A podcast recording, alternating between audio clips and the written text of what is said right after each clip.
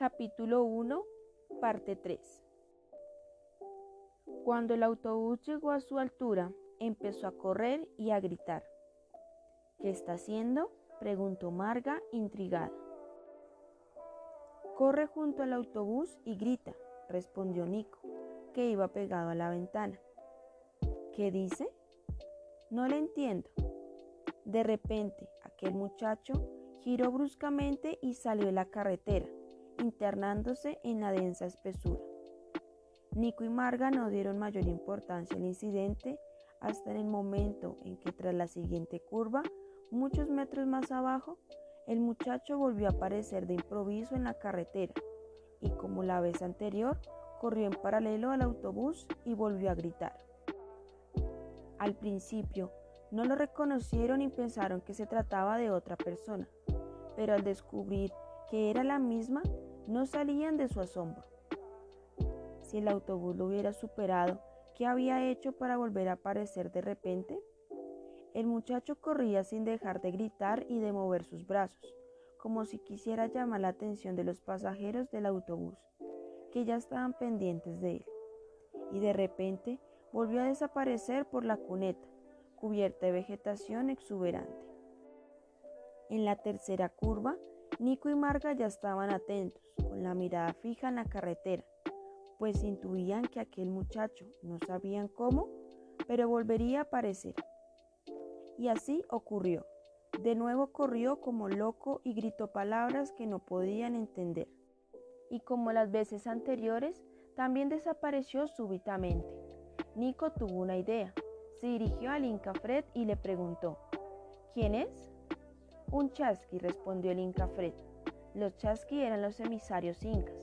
Recorrían largas distancias corriendo para transmitir noticias de un lugar a otro.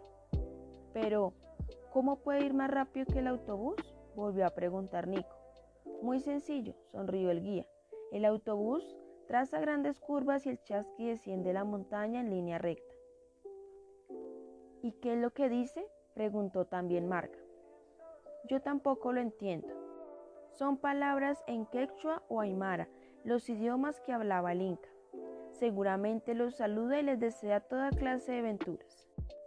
En la cuarta, en la quinta y en todas las demás curvas del camino, aquel muchacho volvió a aparecer y a repetir el ritual. Se veía sudoroso y a la vez su voz se le quebraba por la fatiga, pero nada era capaz de detenerlo.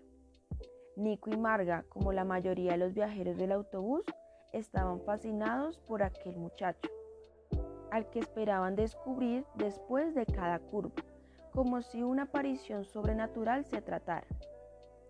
Cuando la pendiente de la montaña tocaba su fin y con ella las curvas pronunciadas, el autobús amiró la marcha considerablemente. Aún no había llegado al destino, pero era claro que se iba a detener.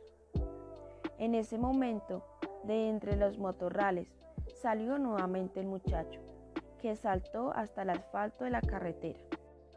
Entonces el autobús abrió la puerta delantera y con gran agilidad el muchacho se coló dentro.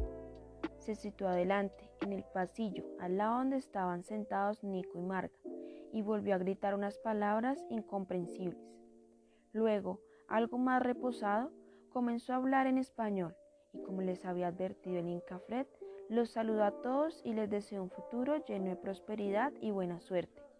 Estaba cubierto de sudor y el rostro enrojecido por la congestión y la voz entrecortada. Hizo una reverencia y comenzó a pedir dinero a los pasajeros del autobús. Nico y Marga se sintieron profundamente decepcionados. Aquel muchacho había organizado todo un numerito con la única intención de sacar un poco de dinero a los turistas y los turistas se lo daban con generosidad, lo felicitaban por su actuación y se tomaban fotos con él. El autobús llegó al centro de Aguascalientes, muy cerca de la estación ferrocarril. Se detuvo y abrió las puertas para que todos los pasajeros pudieran bajarse. El muchacho fue el primero en saltar al exterior, pero no se alejó del vehículo, sino que se quedó a unos metros para que todos pudieran verlo y siguieran haciéndose fotografías con él. Sin duda, pensaban que aún le podían caer algo más de dinero. Nico y Marga, por el contrario, Fueron los últimos en descender del autobús, pues tuvieron que recoger sus mochilas y sujetarlas bien a la espalda. Fue entonces cuando se fijaron con detenimiento en él. Ya estaba solo y se dedicaba a contar el dinero que había recogido.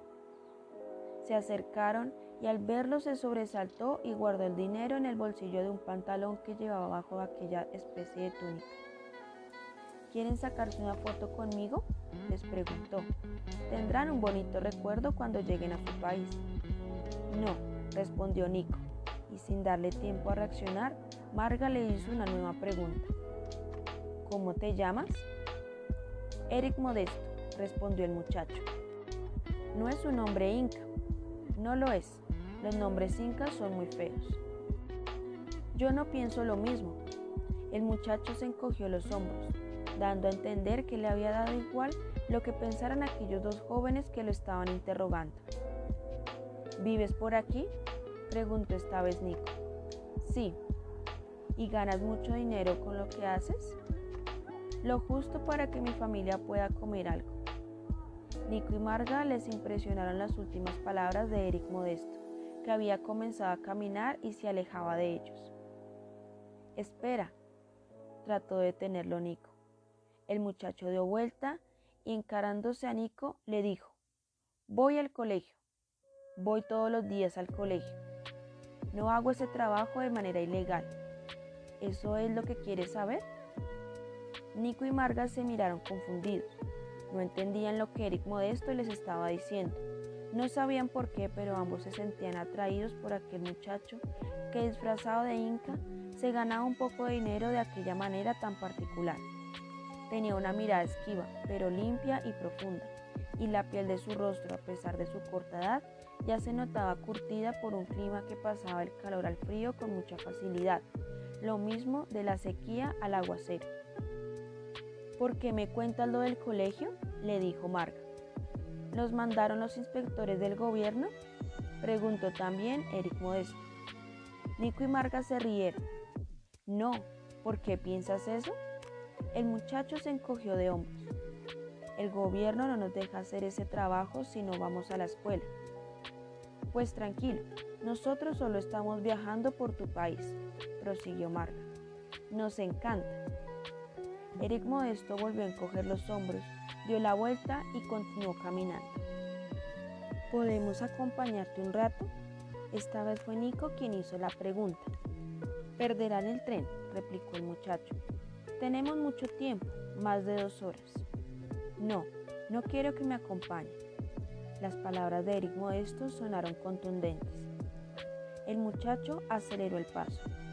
No tenían intención de volver a detenerse, aunque esos dos pesados desconocidos siguieran haciéndole preguntas.